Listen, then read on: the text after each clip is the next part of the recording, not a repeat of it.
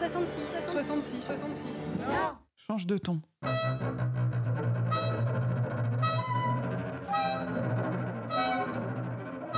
Je prends le temps que je veux. Le mauvais ton. À fleur de Au ton. ton principal. Au fil. Au fil. Donner le ton. Ton.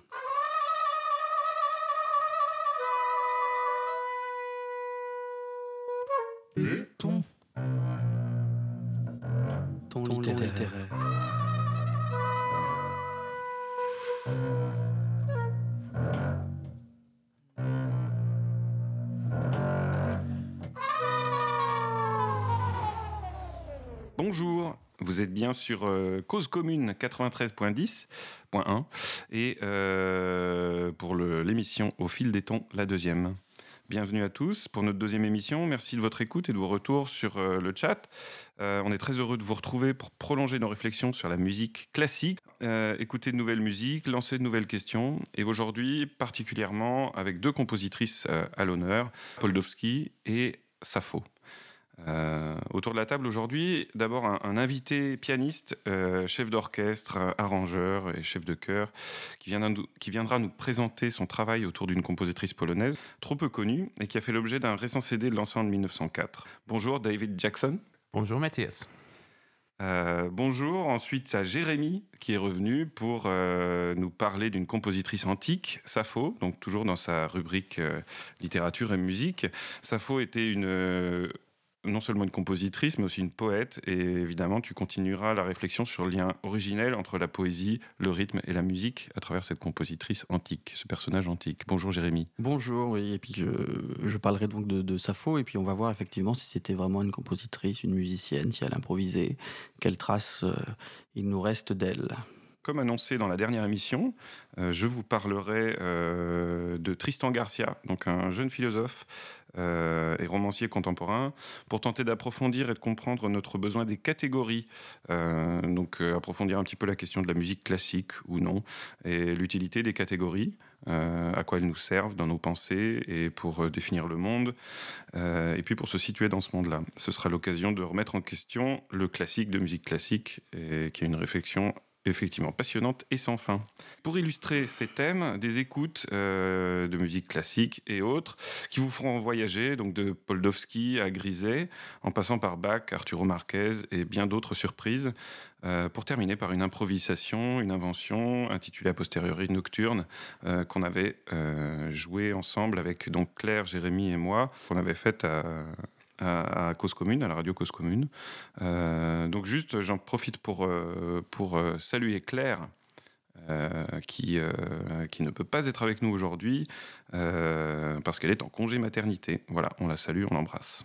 Puisqu'on parlait des femmes, moi je vous propose d'écouter peut-être une des compositrices les, les plus connues, alors on va dire une, une classique contemporaine. Il s'agit de Sofia Gubaidulina, donc une compositrice russe toujours en vie. Et donc là, nous allons écouter un extrait de, de Silencio, qui est une pièce pour accordéon, violon et violoncelle.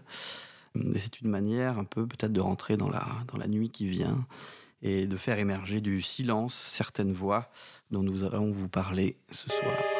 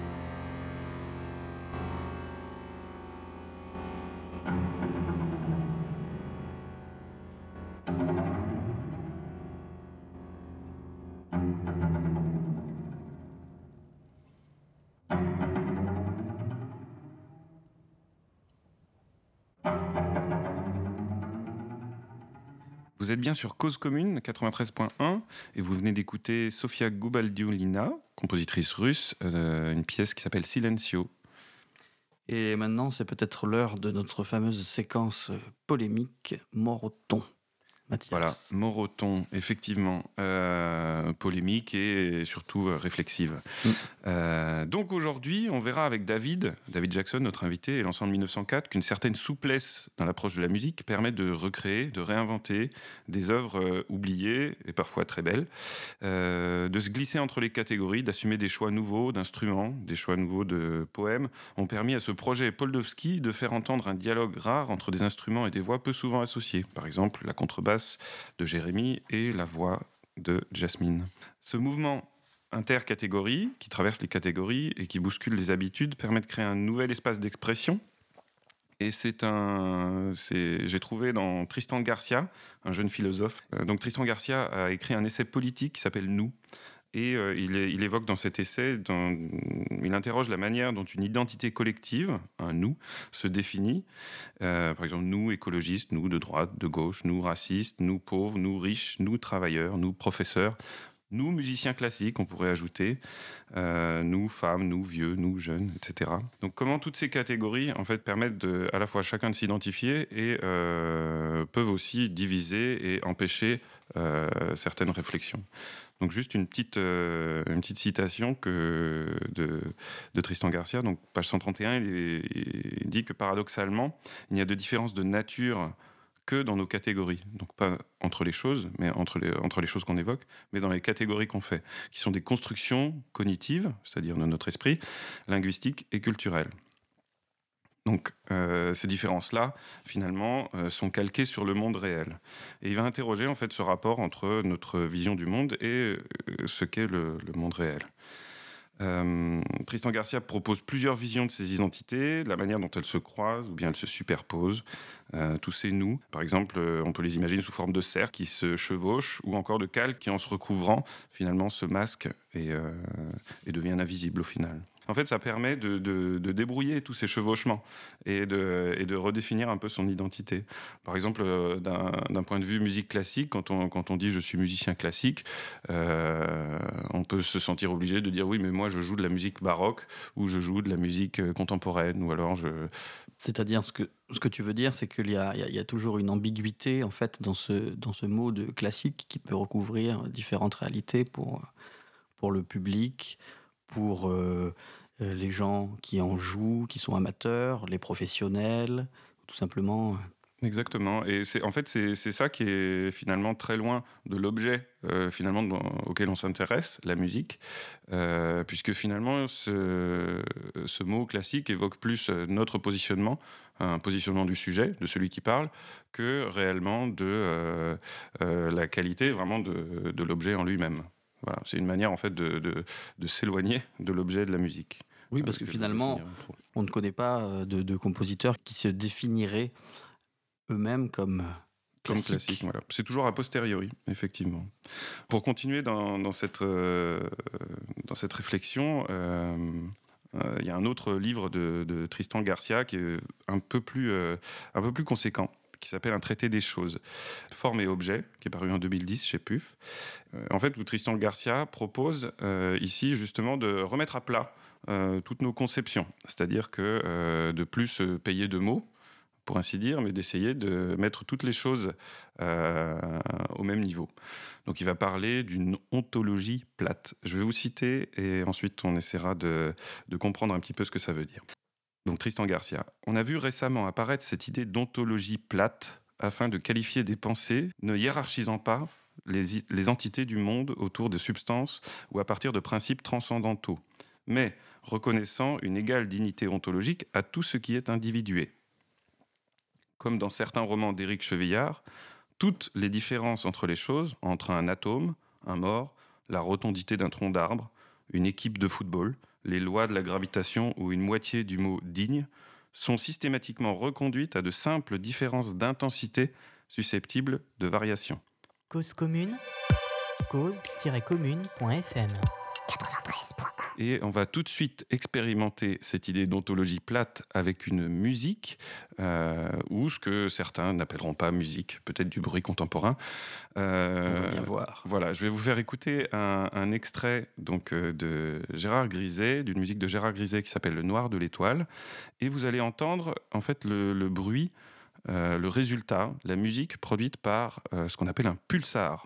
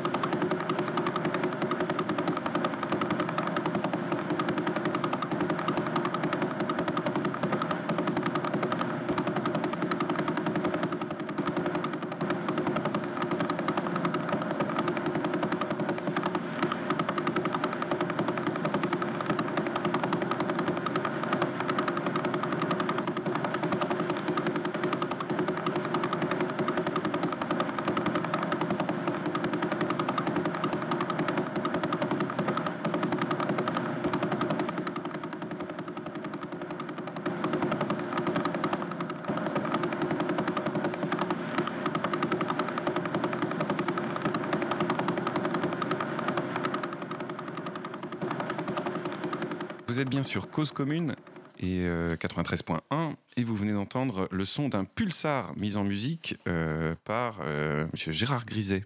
Voilà. Donc on parlait juste avant. je vais quand même commencer par vous définir ce que c'est qu'un pulsar. Oui, parle-nous de, pulsar et d'ontologie. D'accord. On n'utilise peut-être pas tous les jours. Effectivement. Alors l'ontologie, c'est la science de l'être. En fait, c'est la, manière d'être des choses qui va être étudiée.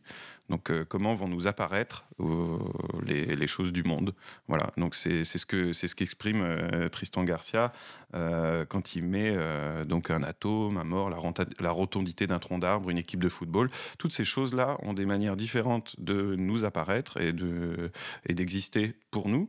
Et du coup, l'ontologie, c'est ce qui va nous permettre de comprendre notre rapport au monde alors tu parlais justement de rapport au monde, et là, si on écoute un, pulsar, on est carrément dans l'univers.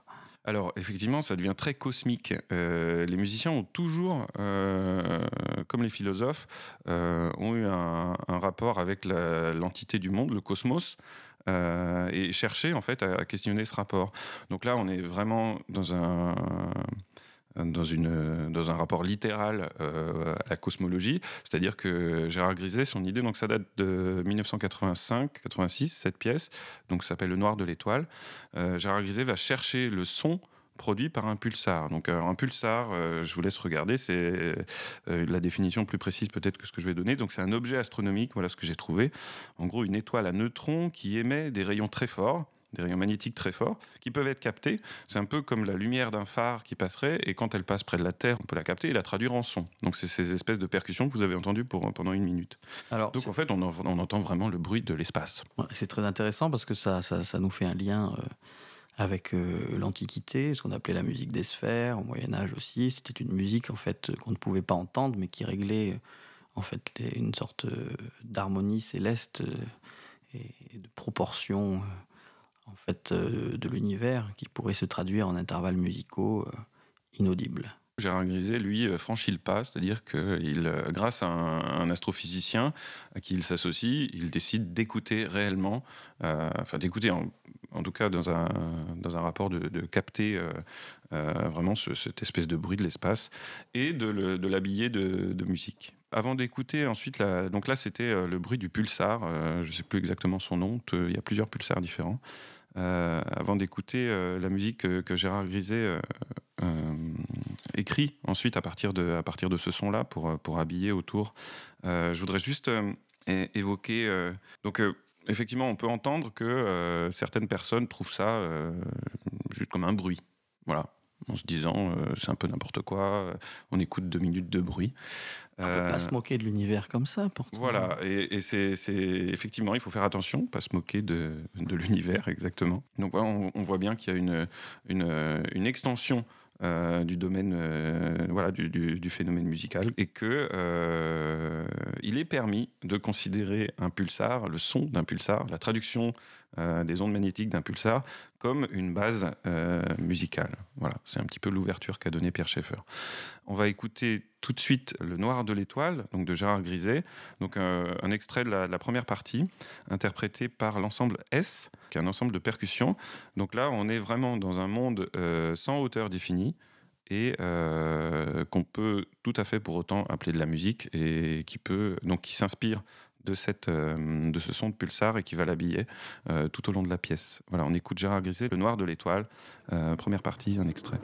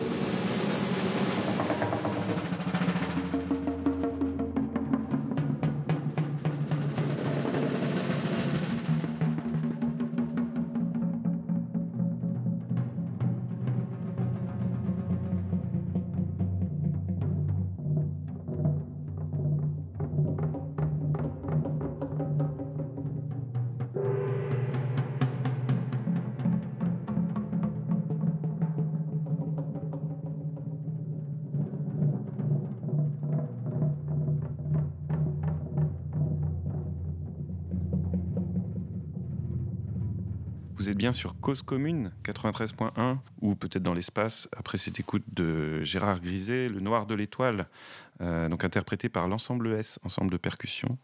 Euh, vous pouvez retrouver ce, disque sous forme d'un SACD, c'est-à-dire un, CD qui permet d'écouter sur, euh, sur plusieurs pistes le résultat musical, puisque c'est une, une pièce qui a été écrite pour être spatialisé, c'est-à-dire que le public est au centre du dispositif instrumental. Voilà.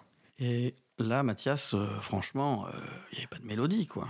Effectivement. Ça va pas, ça. Non, ça va pas du tout, ça va pas du tout. Comment est-ce qu'on peut appeler ça de la musique classique? C'est un scandale. Mort au ton. Voilà, je crois qu'on est, on est dedans. Euh, donc c'est bien le sujet, effectivement. Est-ce que euh, on peut suivre euh, les philosophes et se permettre de penser que une musique sans mélodie peut être considérée comme de la musique? Pour la plupart des gens, une musique classique, c'est une musique mélodique qu'on peut chanter après l'avoir entendue. C'est ce qui lui donne son statut de musique. Et le reste, c'est du bruit. Le critère des hauteurs, le premier proposé par Pierre Schaeffer, si vous vous souvenez de la précédente émission, s'il est considéré seul, devient donc extrêmement excluant c'est-à-dire que ce qui n'est pas la mélodie, euh, finalement, euh, va, exclure tout un, tout un pan de, du monde sonore. Mais c'est drôle d'ailleurs parce que souvent euh, on, peut associer la, la, mélodie à la chanson ou à la musique classique, tandis que le rythme serait plus réservé aux musiques populaires. On a vu que c'est pas forcément le, le, cas ici avec les, la musique de l'étoile. C'est intéressant. Effectivement, il y a au XXe siècle, euh, Griset s'inscrit quand même dans, un, dans une continuité. Il y a, au XXe siècle une, réhabilitation de la percussion, et des bruits percussifs, justement par euh, la richesse que euh, le son de la percussion offre euh, grâce à son absence précisément de hauteur définie. C'est-à-dire que la, complexité des sons de percussion euh, qui échappent à, la hauteur définie permet au compositeur d'imaginer de nouveaux mondes, vraiment. Et c'est le son d'une cymbale ou d'un gong qui vont poser le plus de questions à Pierre Schaeffer ou Gérard Griset et qui vont donner naissance à, d'autres courants de la, musique classique euh, de la deuxième moitié du XXe siècle. Par exemple, euh, comment découper le son d'une cloche, comment comprendre le son d'une cloche, euh, c'est ce qui va donner lieu à des réflexions qui vont donner lieu à des compositions de musique qu'on appellera spectrales. Mais alors tu parles de spectre, c'est-à-dire que la lumière en fait qui est contenue dans un, dans un prisme, et qui a pu donner aussi euh, l'harmonie. Et, là, si on, reparle d'un compositeur vraiment très très très très connu euh, qui s'appelle Jean-Sébastien Bach, euh, on peut aussi être parfois surpris du coup de, son utilisation mélodique. je pense à une pièce en particulier qui s'appelle la fantaisie chromatique, où là c'est peut-être plus l'harmonie qui va, qui va prendre le dessus. Alors, est-ce que cette musique que vous allez entendre est un classique Peut-être pas au sens historique, parce que le, sens peut-être plus euh, exact musicologiquement, ça va être euh, la période comprise entre Mozart et Beethoven, donc là, Bach et, avant. Oui, on dirait plutôt un compositeur baroque, effectivement. Effectivement. Donc Il y a déjà un débat, même avant d'écouter cette musique-là, c'est ah fou. Ça prouve bien que le, terme est, pluriel. Euh, donc, par exemple, tu parlais de style baroque. Avec cette pièce, on est plus exactement encore dans le stylus fantasticus, c'est-à-dire ah. quelque chose de beaucoup plus fantasque. Euh, et vous allez, vous allez voir, est-ce qu'il s'agit d'une mélodie connue? Est-ce qu'on peut la siffler après l'avoir entendue? Là, on est peut-être plus dans euh, un méandre harmonique fait de rupture de ton, d'improvisation presque. Et le, chromatisme, ça permet un peu comme un, nuancier, en fait, euh, en peinture de, de, changer de couleur harmonique rapidement, avec des, des tons très très proches, hein, mhm. comme si on alternait les touches noires et blanches d'un clavier. Et, ça se fait un petit peu au gré de la fantaisie du, du compositeur. il y a peu de points d'appui, euh, vraiment de repos harmonique dans cette, dans cette musique, sauf au, dernier accord. Et, on peut considérer que le reste est labyrinthe. Alors est-ce que c'est classique? On va bien voir. Peut-être qu'il suffit de se laisser porter. On peut se poser la question, est-ce qu'on va retenir vraiment la mélodie de cette musique? Et est-ce qu'il est important de retenir cette mélodie?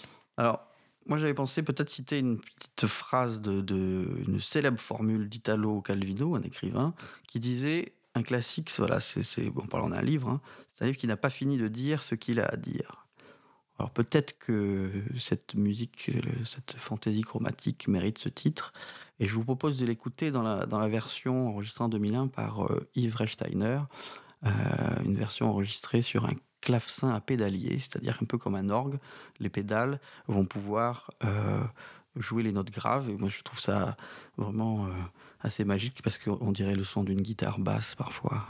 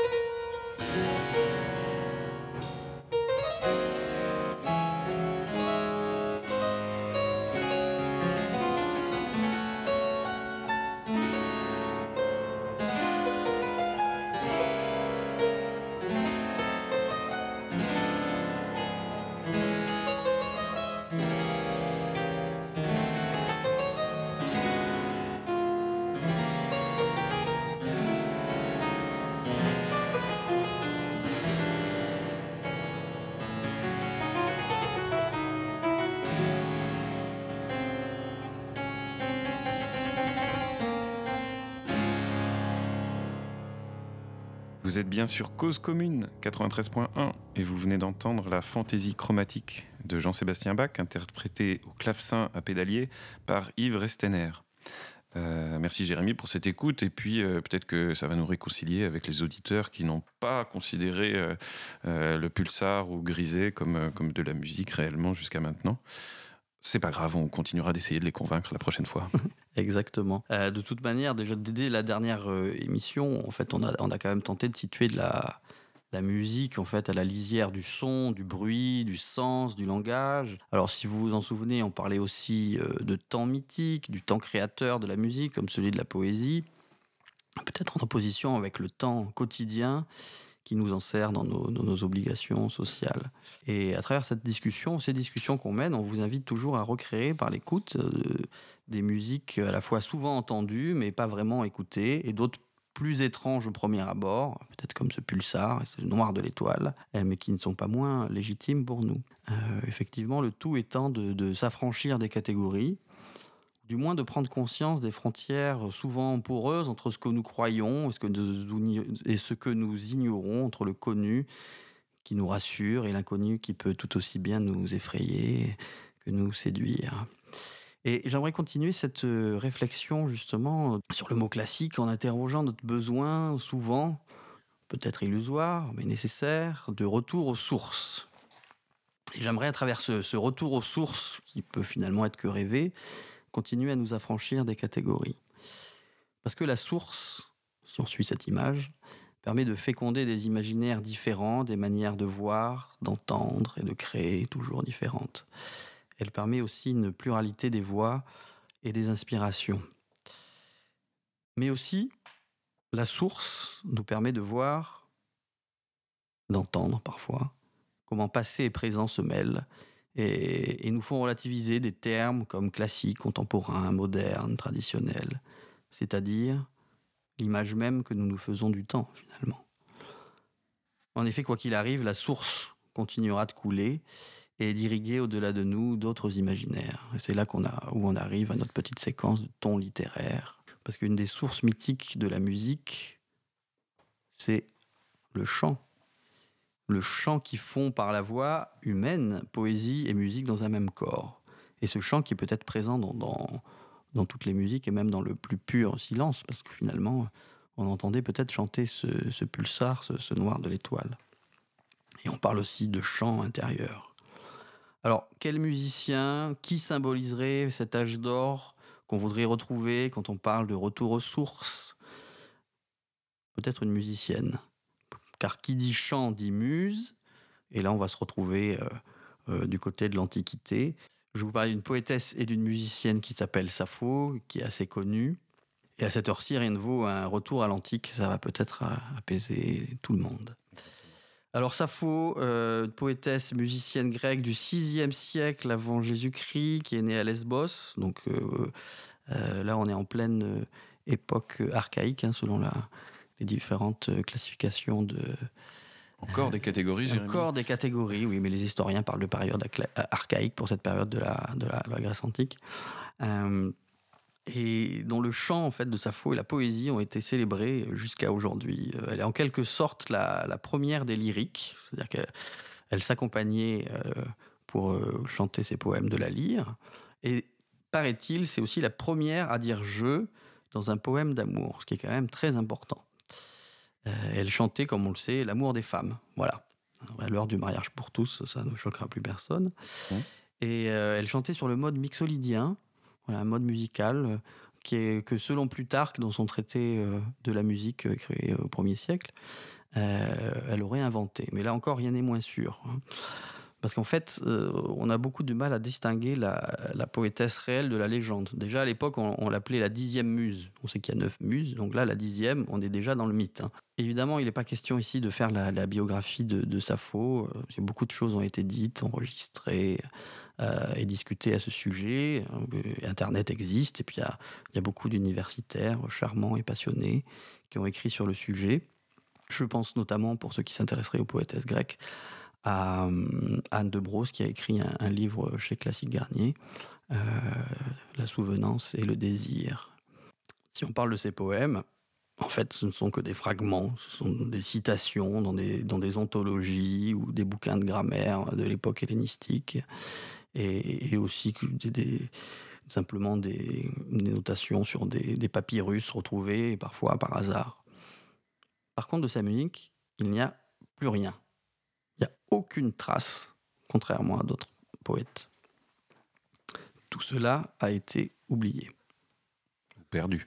Ou perdu.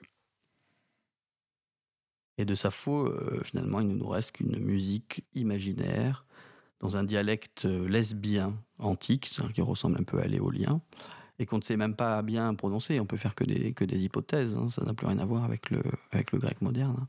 Donc seules des, traductions en fait, nous permettent d'entrevoir la, beauté de, sa langue et sa sensualité. Alors je vous cite quelques fragments. Et moi, sur des coussins moelleux, j'apprêterai la beauté mélodieuse de ton corps. Ou encore, puisses-tu dormir sur le sein de la douce amie qui te ressemble? Ou encore, euh, un autre vers, leur voix de miel, leur voix au goût de miel. Alors, je ne suis pas helléniste, mais en grec, ça va, ça va donner méliphonoi, mélikophonoi. Milliphonoï, on, on, reconnaît méli le miel, hein, voilà, comme dans les plantes mellifères, phonoï, phone, bon, le téléphone, voilà. Et, en fait, il, suffit juste d'une syllabe en plus pour créer un effet musical d'une grande sensualité, je trouve. Et on peut vraiment imaginer des scènes euh, beaucoup plus euh, parlantes euh, si un jour on retrouvait les, les, les poèmes entiers. Mais peut-être qu'il suffit de laisser parler son, son, imagination.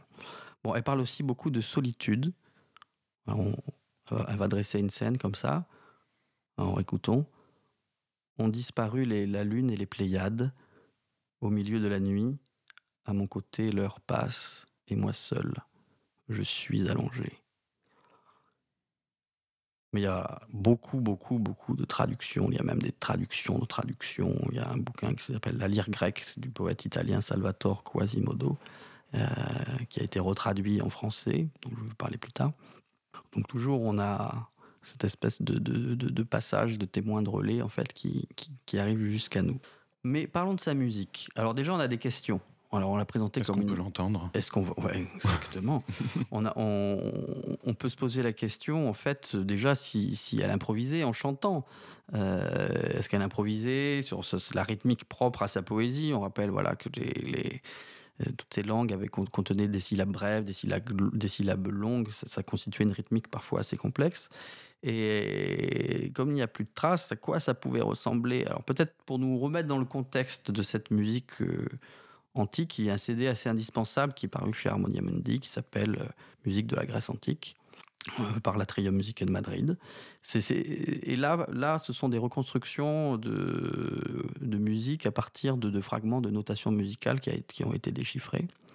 Qui, là, les deux extraits que vous allez entendre datent des premiers siècles de notre ère, donc on est encore même beaucoup loin après Sappho, mais ça, ça, ça va peut-être nous permettre de d'imaginer et, et, de se remettre dans un, un, autre contexte encore. Alors écoutons l'hymne à la muse et la plainte de Tecmessa. Cause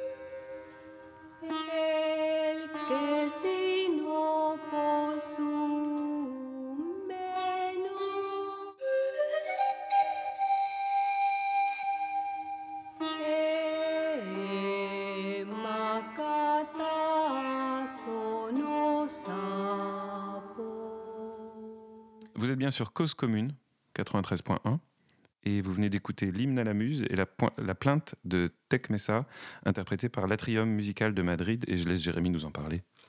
Voilà, donc il s'agissait de, fragments retrouvés qui ne sont pas de, de Sappho, mais qui nous permettent un peu d'imaginer euh, euh, ce que pouvait être la musique grecque antique. Mais il y a aussi des compositeurs euh, contemporains, un compositeur qui s'appelle Konrad Steinmann, qui a lui essayé de reconstruire à partir de connaissances théoriques la musique de Sappho, qui a été interprétée par l'ensemble Melpomène et Ariana Saval. Alors je vous propose tout de suite d'écouter une chanson qui s'appelle Cléis par cet ensemble.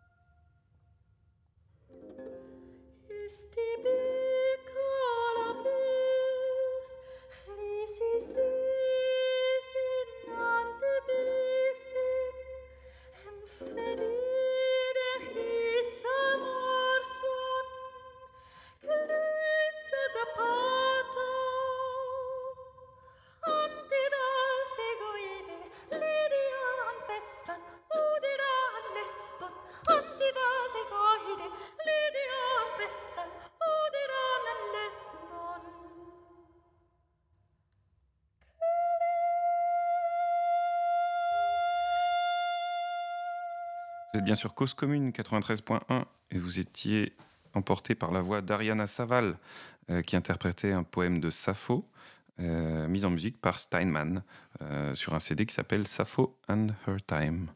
Voilà donc là on a vu que c'était des, on a entendu que c'était des hypothèses de reconstruction donc le compositeur faisait jouer son, son, imagination pour notre plus grand plaisir. C'est peut-être ça créer, en fait, faire des hypothèses pour retrouver quelque chose qu'on a, qu'on a perdu, mais qui d'une certaine manière reste présent en nous. Mais bon, on va peut-être encore me dire que je fais de la psychanalyse. Alors. en tout cas, la, part d'invention est très grande euh, dans, pour les compositeurs euh, d'aujourd'hui, pour les musiciens d'aujourd'hui qui veulent aborder cette musique-là. Oui, effectivement. Alors, il y a beaucoup de compositeurs.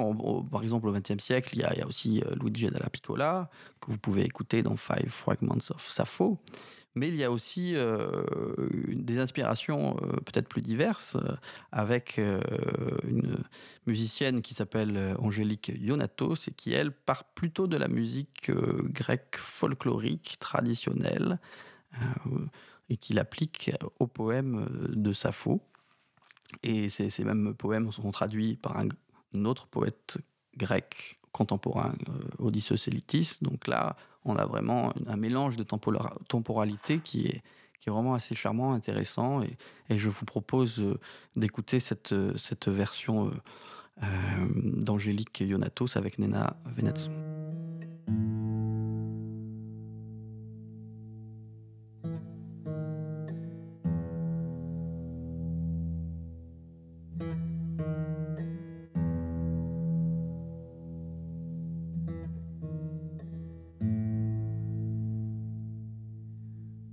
stai rompendo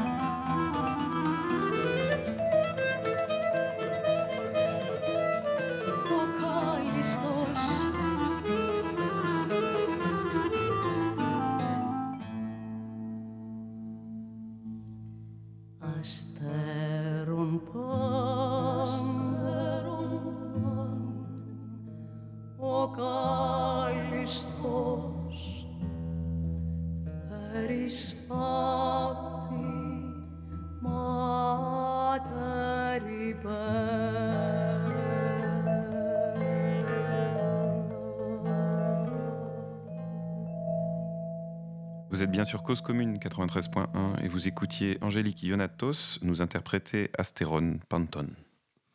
Alors voilà, ce qui est intéressant, c'est avec toutes ces musiques, comment mythe, passé, présent se mêlent. Donc les époques à cette aune deviennent très relatives et finalement peut-être les catégories aussi. Qu'est-ce qu'il reste? Peut-être que le chant et la nature qui nous entourent. Et le silence aussi, pour revenir à la première pièce de Goubaï Doulina entendue aujourd'hui. Moi-même, je vais vous faire part d'une petite expérience personnelle. Un jour, j'étais dans un square entre Gambetta et Par-la-Chaise. Un jour, j'avais pas d'obligation sociale. Et puis, je lisais euh, poème de Sappho. J'étais sur un talus ombragé. je lisais la traduction de, de, Sappho par Quasimodo, qui est elle-même retraduite par Patrick Remaud, euh, dans un livre qui s'appelle la, la lyre grecque, qui est paru en 2018 aux éditions Vagabondes, un livre que je vous conseille. Et voilà ce que qui est écrit dans ce poème. Ici, l'eau fraîche murmure entre les branches des pommiers. À l'ombre des roseraies, du bruissement des feuilles, naît une paix profonde. Finalement, je n'avais besoin de rien d'autre ce jour-là. Et en fait, je me fichais du passé et, de l'avenir. Mais peut-être qu'il est temps euh, maintenant de parler d'une autre femme plus proche de nous, une femme compositrice, donc une compositrice même tout court, que David Jackson, qui est avec nous, euh, a tiré euh, de l'oubli. Alors oui, bonjour David. Bonjour. Bienvenue dans Au fil des tons et euh, tu es notre premier invité en chair et en os. On a déjà eu une invitée la, la dernière émission qui était par téléphone et on est très très heureux de t'accueillir. Donc euh, David, un petit peu comme, euh, comme les compositeurs euh, qui ont, ou les musiciens qui ont choisi d'aborder Sappho, toi tu as choisi d'aborder une musicienne. donc d'aller vers elle et ça t'a demandé un travail d'arrangement de, cette musique pour, pour pouvoir en produire un CD. Avant de, avant de parler de ça, je voudrais juste que tu, bah, tu, te, tu te présentes et puis tu dises un peu aux auditeurs de Cause Commune d'où est-ce que tu viens, quel est ton parcours? Mon parcours, c'est assez. C'est un parcours classique, si Voilà. j'ai le droit de le dire. Très Mais tout est permis. classique dans le sens que j'étais choriste dans, les, dans une cathédrale en Angleterre. C'est là où j'ai appris la musique. Euh, je commençais quand j'avais 8 ans. Donc, c'est un- c'est une formation traditionnelle en Angleterre. Et j'ai suivi mes études jusqu'à aujourd'hui. J'ai euh, j'ai vécu en Allemagne, quelques années en Allemagne, euh, où j'ai travaillé dans un opéra à Cologne, euh, en Italie. Je fais des études en Italie et finalement, je me trouve ici en France. Je suis européen. Euh, je suis au moins un Anglais qui se considère comme un Européen. Ah oui, parce que tu, es un. de- tu es devenu, euh, tu es devenu français, donc tu es franco-britannique. Donc euh, le Exactement. Brexit, c'est- c'est- c'était plus concerné. Là. Tu as transcendé le Brexit. Bravo, Bravo. David. Et qu'est-ce que c'est d'être un, un musicien classique pour toi aujourd'hui? Du coup, tu nous parles de tes voyages, de tes expériences. Et euh, est-ce que, est que justement tu te reconnais dans ce vocable classique? Est-ce que tu l'utilises? Je suis musicien et pas musicien classique. J'ai jamais fait appel à, à- à- à- j'ai jamais répondu à une annonce pour un musicien classique, ni suivi des études pour euh, devenir musicien classique. Je suis musicien. D'accord. Est-ce que c'est-. Je, je, je suis pas contraint par un répertoire, ni un instrument, ni euh, une émotion des choses comme ça. Non, je suis musicien et je suis mes envies. Et, et peut-être cette liberté, c'est ce qui t'a incité à, à recréer des mélodies donc de Paul Dowski. Est-ce que tu peux, tu peux nous dire un mot de cette compositrice? Oui, déjà, euh, donnons les dates de Poldowski. Comment on va, je vais donner deux dates, comme ça on va bien cibler où elle est dans dans, dans le fil du temps, c'est ça Le Mhm. fil du temps. Donc 1879, elle est née en 1879 et elle est morte à Londres 1932. C'est une femme avec des grands-parents irlandais, une mère anglaise, un père polonais et née à Bruxelles. Et son père était très connu, non? Henry Winowski. ouais, Violoniste célèbre. Euh, elle, elle a plusieurs noms. Née Irene Winowski, euh, elle s'est mariée avec un lord britannique. Elle est devenue Lady Dean Paul, où se trouve le pseudonyme Paul Dowski. Euh, c'est Paul de Lady Dean Paul et Winowski mis ensemble, ça fait Paul Dowski. Et du coup, on peut même pas savoir que c'est une femme. Exactement. Et tu crois que c'était le but? Je ne sais pas. Moi, je pense plutôt que c'est lié avec euh, la fin de son mariage avec, le, avec Lord Dean Paul et la mort de son enfant. C'est après cette date-là où elle publie sur le nom Poldowski. Avant cette date-là, elle, elle publiait sur son nom euh, Irene Winowski. Donc je pense qu'elle elle voulait rien cacher au début, mais en voyant qu'elle a vécu des choses extrêmement fortes, les euh, horribles, le, le mort de son enfant à l'âge de deux ans, Mhm. évidemment, elle a dû passer une crise et je c'est plutôt lié à, Donc, son, à son- ça. son pseudonyme, oui, c'est pour être une forme de, de renaissance. Et alors, du coup, euh, euh, on, a, on a parlé beaucoup de, la, de, de poésie avec Sappho, et, et Podlovski aimait beaucoup euh, un célèbre poète français. Monsieur Vellen. Oui, Monsieur Verlaine, exactement. et qu'est-ce qu'elle en a fait alors de ce Verlaine? Elle a fait 22 mélodies. Elle est la, la compositrice euh, qui a écrit le plus de mélodies sur les poèmes de Vellen ever. plus que Forêt, plus que euh, Ravel, plus que Et Debussy. ça, c'est quand même assez dingue que ce soit celle qui, qui est le plus composée sur, euh, sur ce poète et que finalement, ce soit la moins connue. Mais peut-être qu'on va essayer de réparer cette petite injustice. Si, si- Voilà, réhabilitons Poldowski. Si on écoutait peut-être euh, tout de suite Spleen.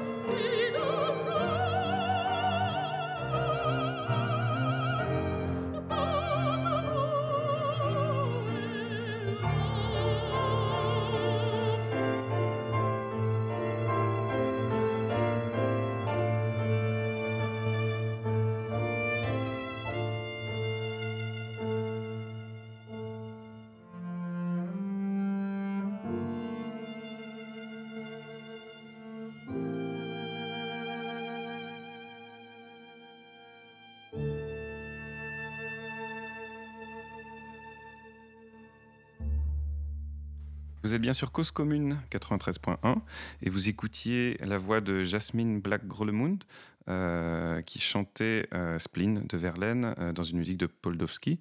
Au violon, Angélique Charlopin. À la contrebasse, Jérémy de Cotigny. Et au piano, David Jackson. David Jackson qui est là parmi nous dans notre studio. Et euh, David, je voudrais, David, je voudrais juste que tu nous parles euh, de la pratique de l'arrangement. Euh, déjà, d'où est-ce que tu partais quand tu as découvert les partitions de Poldowski? Euh, Quel type de musique c'était? Et quel, quel parcours jusqu'à ce résultat qu'on entend dans ce magnifique CD de l'ensemble 1904 Euh, donc, au début, j'ai créé un programme autour de Verlaine. C'était avec Jasmine Black Coleman qu'on vient d'entendre sur l'enregistrement. Et c'est en fait Jasmine qui m'a envoyé la première enregistrement de Poldowski. Elle a trouvé Poldowski. Elle me disait T'en penses quoi à ça? Mhm. Et c'était leur exquise, euh, la première piste du disque. Euh, Il faut dire que c'est initialement pour voix et piano. c'est aussi pour voix et, Et là, piano. a- Toutes- toutes ces mélodies sont pour voix et piano. Et j'étais blown away. C'est. c'est- euh, c'est- un coup de foudre Et oui. pour cette musique-là Exactement. Et pourquoi je voulais faire les arrangements? Ah, Donc j'ai cherché les autres partitions et au fur et à mesure j'ai trouvé 5, 9, 12, 15 et je suis arrivé à 21 mélodies. C'était formidable et chaque, chacune est différente. L'écriture, on va, on va écouter d'autres pistes et vous allez entendre le contraste dans son écriture entre soit la mélodie ou la dissonance ou le. Elle- Elle a, elle a quelque chose pour la pour pouvoir euh, réfléchir la, la poésie de Verlaine. Comment je dirais Euh, Jeremy, tu, tu connais très bien le lien entre la poésie de, de Verlaine et l'écriture de, de, de, Poldowski. Non, ok. C'est comme un miroir en fait. Tu- tu- Peut-être tu veux parler de ça. Elle est euh, exact- elle est sensible. comme un miroir. Elle est très sensible. à- Elle a réfléchi euh, la, la poésie de, de Verlaine, c'est ça que tu voulais dire. Et, et tu as eu besoin, toi, de, de la recréer finalement, cette musique. Mais en fait, j'ai trouvé que Poldowski avait fait des arrangements Elle-même. elle-même, de, surtout de, pour Young Shepherd qu'elle avait, euh, avait fait, pour, euh, arrangé pour euh, deux flûtes, piano et voix. Mhm. Et ça me semblait une très bonne idée de donner. euh, déjà, il existe des enregistrements, je dois dire, de toutes ces mélodies. Pour voix et piano simplement. Pour voix et piano. Ils sont là, on peut les écouter. Mais jamais les 22 mélodies de. euh, de les 20, euh, 22 20 poèmes. mélodies de Verlaine sont, sont, sont, sont mis sur une disque. Et c'était le moment de, de donner plus de vie, plus de. Hmm, La faire renaître quelque part, en fait. Exactement. D'accord. Très bien. Je- Et, et est-ce que tu peux nous expliquer peut-être pourquoi euh, violon et contrebasse? Alors, je, je suis très honoré, c'est moi qui joue aussi sur ce disque à la contrebasse, mais c'est pas la, c'était pas une raison suffisante. J'étais altiste. Donc, je- déjà, j'étais très à l'aise pour l'écriture, pour les, pour les cordes. Mhm. Le père de euh, Poldowski, le violoniste euh, Wieniawski, me semblait très pertinent d'utiliser le violon. Mhm. En plus, euh, Poldowski écrivait beaucoup pour le violon. Sur le disque, il y a aussi l'extrait du euh, sonate pour violon. Mhm. Donc, j'utilisais ces, ces écritures pour le violon pour m'inspirer pour l'écriture pour d'autres instruments à cordes. Donc, euh, dans leur exquise, il y a des références à ces sonates dans la ligne du, du violon. Et puis, il y a des moments où j'ai pris des libertés et j'ai créé des contre-chants euh, où je, je me suis, je me suis permis D'accord. de, de, mm, donner un autre aspect euh, profond de la musique. Et tu par- oui, c'est peut-être pour ça d'ailleurs qu'il y a de la, la- la contrebasse pour recréer peut-être un effet orchestral parfois. C'est ça que tu voulais faire? Mais comme ça, parce que je trouve les contrebasses, ça peut chanter comme un, comme un violoncelle. Euh, surtout avec toi, Jérémy, tu as la c'est capacité. C'est mais aussi la-. La violence, on va entendre dans le cortège où tu joues, joues euh, Col Legno, Batuto. Oui, c'est-à-dire que je, je frappe les cordes avec le bois de l'archer. Un bruit. Un bruit encore une fois. Ah, tu as introduit du bruit dans de la musique classique, donc Exactement, oui. bravo. Et, et parfois, tu as même modifié l'écriture de certaines musiques. Oui. Alors, je nous, propose d'écouter peut-être tout de suite un arrangement euh, d'une mélodie de Poldowski, Effet de neige.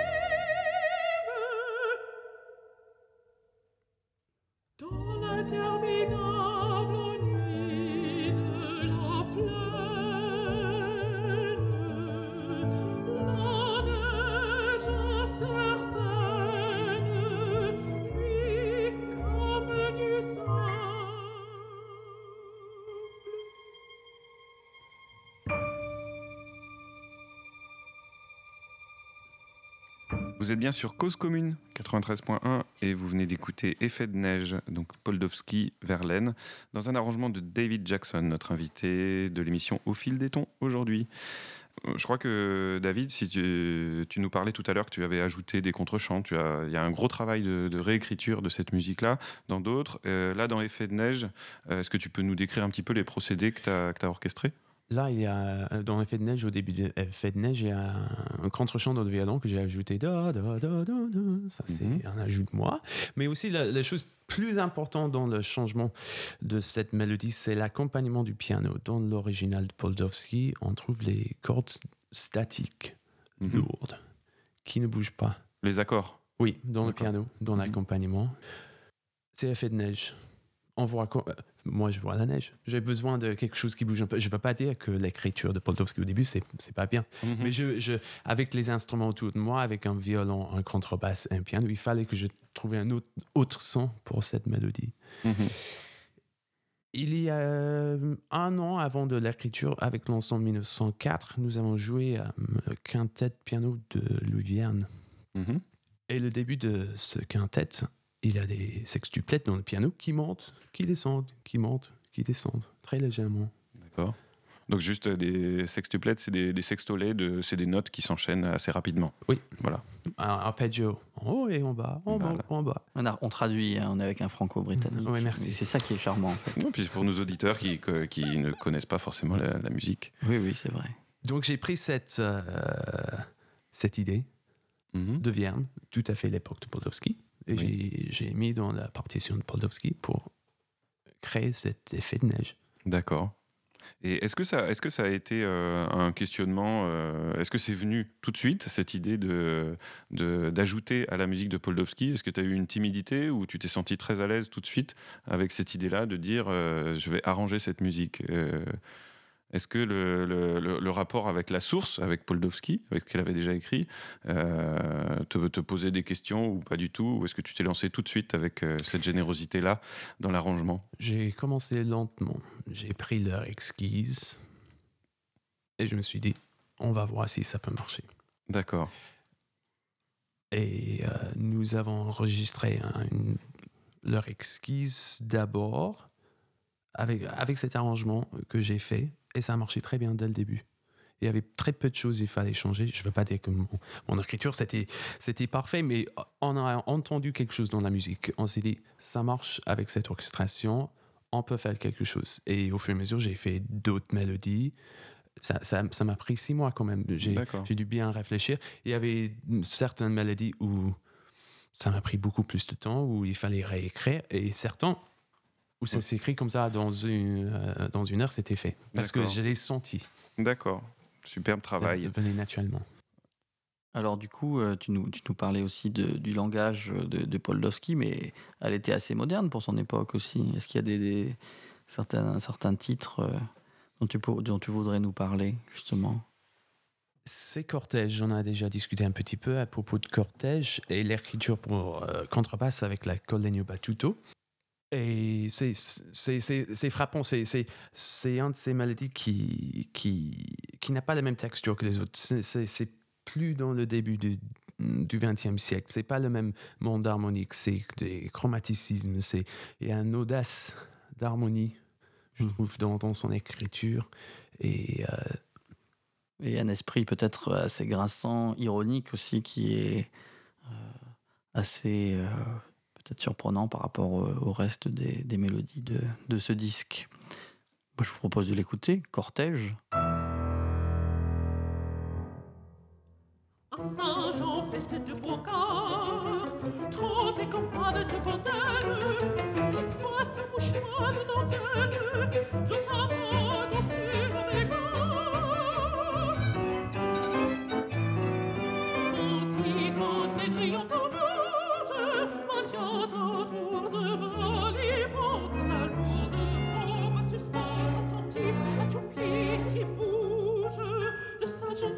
des yeux la gorge blanche de la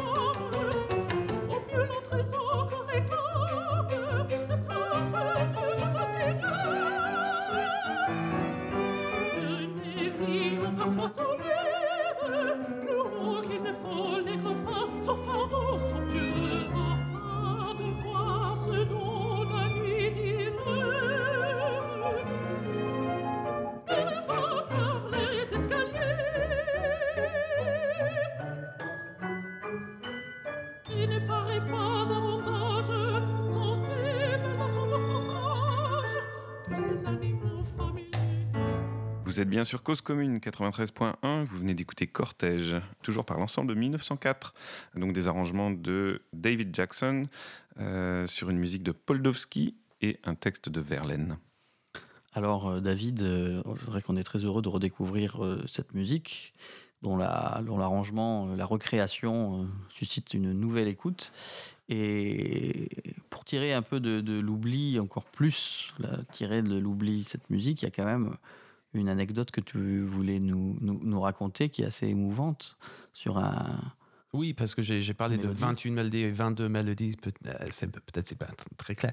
Elle a publié 21 mélodies, Mhm. mais il se trouve 22 sur le disque. Comment c'est possible? Mais comment c'est possible? Tu vas nous le dire? ce mystère Donc la première fois qu'on avait fait euh, le disque en, en concert, avant de l'enregistrement, c'était- on a fait- bien fait les 28 mélodies euh, ici à Paris. Et c'était très bien. Et puis j'ai acheté un livre qui venait de sortir sur, la musique française, anglaise, où je lis dans une chapitre qu'il y avait une 22e mélodie de Poldowski sur le texte de Verlaine, s'appelle Nous deux, qui n'était jamais publiée mais qui a été trouvé en 2004 sous le parquet dans une maison en Normandie, dans une boîte cachée. L'année de la création de l'ensemble 1904 2004 Non, c'est 2014 Non, c'est- c'était dix, Ah. dix ans plus tard. Mais 110 ans plus tard. 1904, 2004, 2014, c'est parfait. Il y a beaucoup de quatre. c'est pas le sujet. C'est le sujet, on s'en fout. Du coup, j'ai- euh, c'est le rêve de, de chaque musicien. De découvrir un inédit. Exactement. Donc, commencer la, la, la, chasse de la partition? Comment on trouve cette partition? Je cherchais le musicologue euh, qui était cité dans, la, dans, la, dans ce livre. Mhm. Sophie n'existait pas. Ah. Il avait une erreur dans l'écriture. J'ai euh, j'ai cherché, j'ai cherché partout, je ne trouvais pas. J'ai fait appel à mon, à mon jumeau à l'université de Cambridge qui Mhm. a pu la trouver, ou le vrai nom, euh, euh, sur l'Internet, euh, dans l'université de Cambridge. Et il se trouvait que ce musicologue habitait à un kilomètre de chez moi, à Paris, juste à côté. Et chez lui, il avait la partition de ce 20 22e mélodie, Nous deux. Donc, euh, cette mélodie était juste à côté, de, juste euh, around the corner, euh, chez moi tout le temps. Et Et tu l'as trouvé, bravo. j'ai- moi, non, je n'ai pas trouvé. euh, C'est ton frère? Sinon, c'est Frédéric Gossin qui l'a trouvé en 2004. D'accord. Il a partagé cette partition avec nous et j'ai pu faire euh, l'arrangement de cette 22e mélodie euh, inédit. Alors je vous, je, je- je vous propose peut-être d'é- d'écouter cette mélodie Nous deux qui est assez émouvante et sensuelle. On dirait presque du Sappho.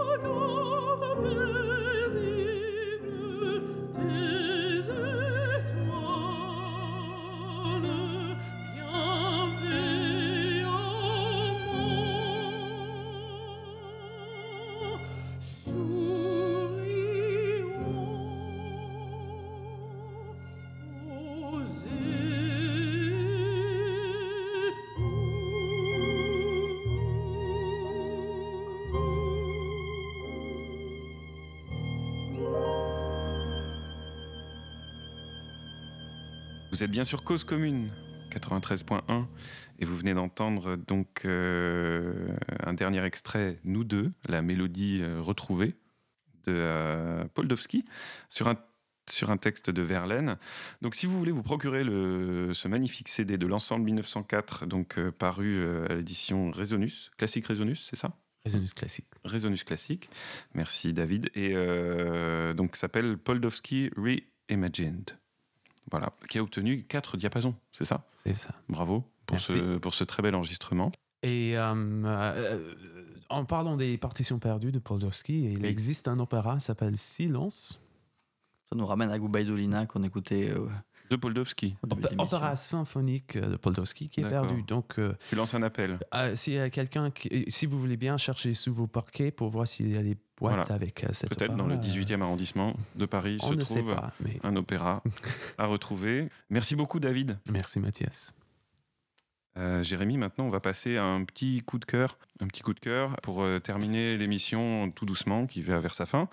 On est toujours sur le thème de l'arrangement et je vais vous présenter un, CD que j'ai découvert récemment, un CD d'un quintet de cuivre, donc qui fonctionne aussi un quintet de cuivre, donc c'est deux trompettes, un trombone, un corps, un tuba, et euh, il y a pas mal de musique originale pour un quintet de cuivre, c'est-à-dire écrite spécialement pour ça. Mais les musiciens en général sont curieux, comme vous avez pu l'entendre, et vont chercher de la musique ailleurs. Et donc euh, se retrouve à, l'arranger. Donc j'ai j'ai écouté ce disque du Local Brass Quintet, euh, donc euh, constitué à la trompette Javier Rossetto, François Petitpré, au corps Benoît Collet, au trombone Romain Durand et au tuba Tancred Zimmermann. Euh, Ils sont rejoints par Cyril Gabet aux percussions et Mathilde Nguyen au piano pour interpréter la Danson numéro 2 de Arturo Marquez. Donc l'arrangement est, effectué par Gabriel Filippo. Un petit mot sur Arturo Marquez, c'est un compositeur vénézuélien. Euh, pourquoi ce choix? Euh, C'est une musique préférée jouée par, euh, par les musiciens vénézuéliens issus de El Sistema. Et pourquoi ce choix? Parce que Javier Rossetto, lui-même vénézuélien, qui travaille en France aujourd'hui, est trompettiste et a commencé en fait à apprendre la musique dans ce, dans ce dispositif El Sistema. On écoute donc un extrait de la Danson numéro 2 d'Arturo Marquez.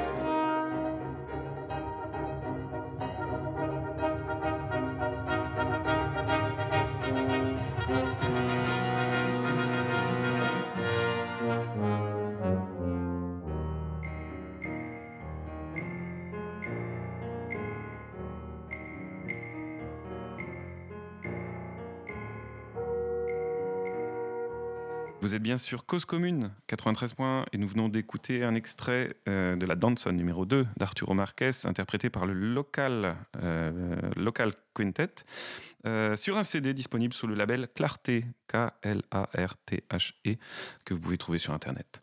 Un CD dans lequel on retrouve également une composition de Jean-Claude Jean-Jambre, timbalier de Radio France, de Thomas Thomas Enko, pianiste euh, de jazz, ainsi que des arrangements par Gabriel Filippo, d'autres arrangements, euh, du compositeur Enrique Granados, dont l'un des trompettistes encore, euh, Javier Rossetto, se trouve être un des descendants.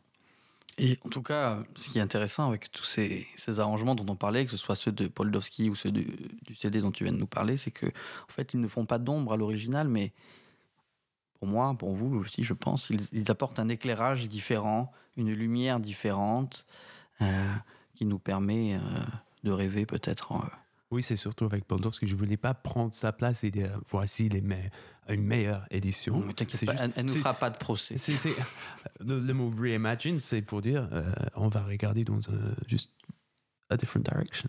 Voilà, Euh, c'est écoute autrement. une manière de, de recréer l'écoute comme euh, on vous incite à, à, à faire euh, très modestement. Juste avant de terminer, je voudrais remercier David Jackson d'avoir accepté notre invitation pour, parler de, pour nous parler de Merci, Poldowski. Mathias. Merci à Jérémy euh, pour ta chronique euh, Ton littéraire. Merci à Quentin en régie pour tout son travail et ses encouragements. Et, euh, et je laisse la parole à Jérémy pour nous présenter un dernier extrait musical.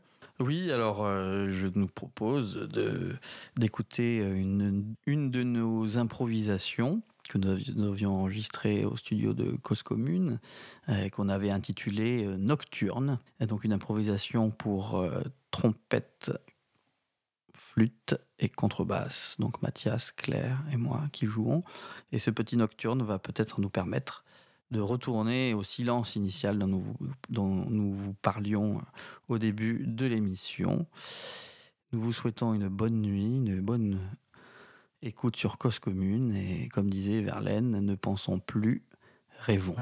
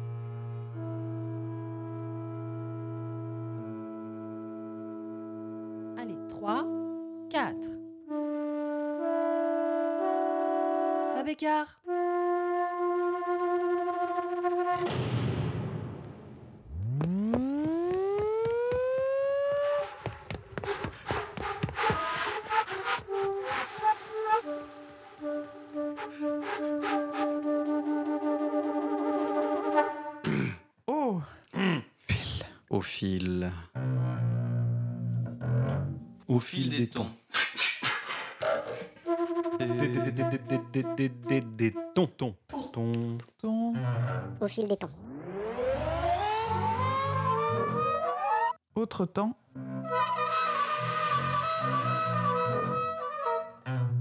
Autre ton.